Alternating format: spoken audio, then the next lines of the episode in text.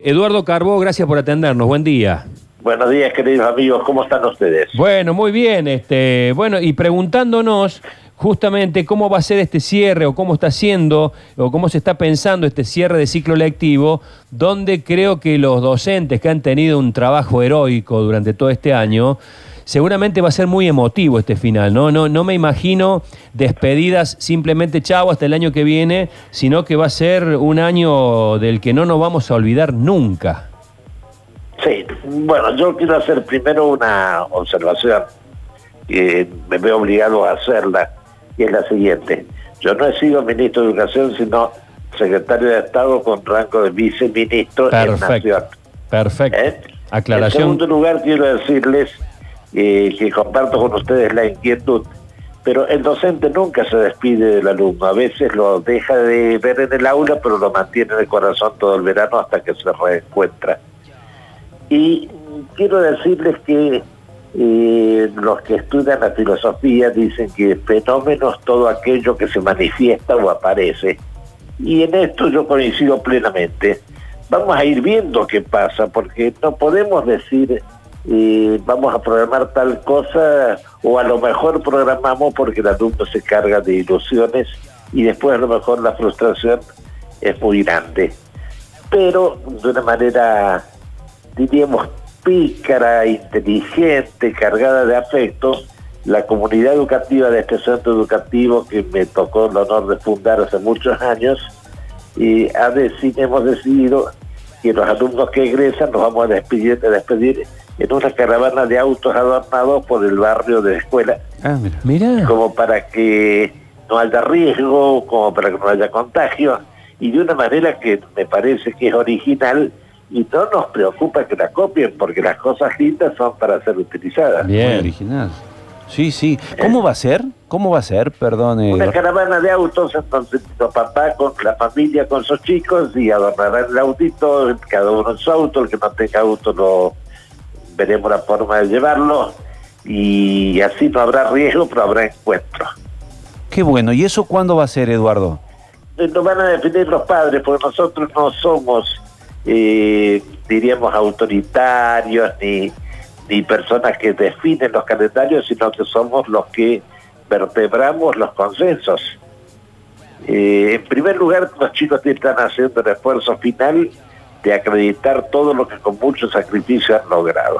Sí. En segundo lugar, comparto plenamente con Liliana González, porque lo tenemos previsto, que es acá hay que contener afectivamente. Y el año que viene tenemos que encontrar primero las almas las- y los afectos, los corazones y después las inteligencias. Claro. Porque nuestra, o nuestro orden de prioridades el alumno tiene que ser, en primer lugar, buena persona. En segundo lugar, feliz. Y en tercer lugar, inteligente para aprender todo lo que él pueda aprender. Y no son todos iguales, sino que nosotros entendemos que igualdad de oportunidades es darle a cada uno lo que necesitan y no a todos iguales.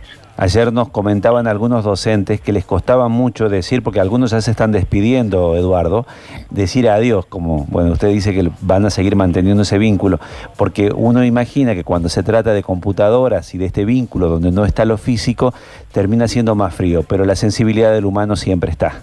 No, pero cuando la computadora tiene algunos mecanismos, los mecanismos que permiten, como en el caso nuestro, las plataformas, las formas de encuentro, eh, hay una comunicación de rostro con rostro.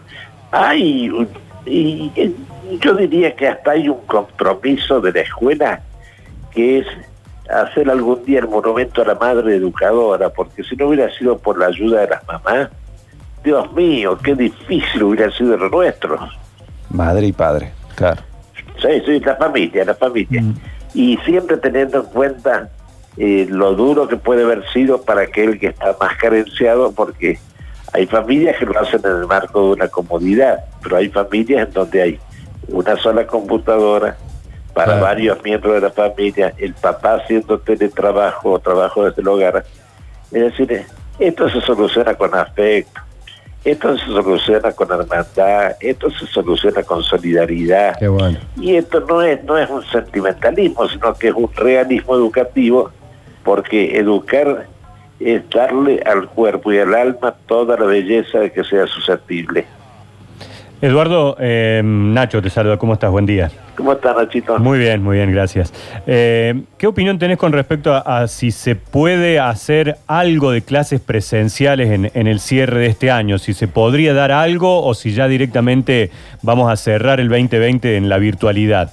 ¿Vos conocés algo de las, las monedas virtuales por Sí, el, el Bitcoin? el Bitcoin, Bueno, sí, sí. Esto es un Bitcoin. Te acostás de una manera, amaneces de la, otra, de la otra. Entonces, ¿qué pasa? Y no sabemos cómo nos va a agarrar la pandemia, porque acá el motivo, o sea, el centro, no es qué fiesta hacemos, sino en qué condiciones de protección del alumno y del docente podemos reunirnos. Claro. Y si no la podemos hacer ahora, la haremos después, pero la vamos a hacer. Si no la podemos hacer presencial, la haremos virtual. Si la podemos hacer eh, presencial con distancia, con barbijo, va a ser una felicidad tremenda. Pero ¿cómo evitar que los niños de jardín, Nacho, los niños de primaria, sobre todo los más chicos, y los más grandes de secundaria entre ellos, ¿cómo evitar que se abracen cuando se vean? Claro. Imposible. Sí, imposible. No es fácil. No es fácil porque tienen ansias de, de afecto, no es lo mismo, y esto lo digo con total convicción, no es lo mismo una cuarentena o un distanciamiento en una casa con patio, con pasto, hasta con una piscina que el distanciamiento en un departamento que no tiene balcón. Sí. ¿Cómo frenar el beso Sí, y el abrazo de la maestra de jardín con ese nenito? Eh, eh, es imposible. No, y cómo frenar el abrazo y el beso del maestro con sus colegas. Claro. Si la escuela es un nido de afectos. Totalmente, totalmente. Y esto va a, lo- a los extremos porque, bueno, yo en, en- en días tengo el, el orgullo de que mi hijo se reciba en la universidad y será de manera virtual. Y ahí estaremos mi mujer y yo con los huevos y la harina. es, es muy triste. El Luchi, su hijo, termina el secundario y yo, mi hijo, termina el primario. Estamos en Estamos todo. los tres. Estamos en todo. Estamos los tres, estamos los Sí, tres. Es muy triste. Bueno, Están, pero están todos jugados en esa, pero eh, yo he visto trabajos finales de grado y he trabajado en ellos, hechos por la virtualidad, y son una maravilla. Soy una maravilla. Entonces, la realidad es asumir el presente tal cual se manifiesta. Uno puede tener voluntarismo, puede tener mil, mil eh, ideas, pero cuando la idea choca contra la realidad o Es verdad. pone en riesgo la salud bio, psicosocial o espiritual de la persona, y hay que ser prudente. nos quedamos con esa idea, Eduardo. Un abrazo grande y muchas gracias. ¿eh? Cariño a todo el equipo y cuídense mucho.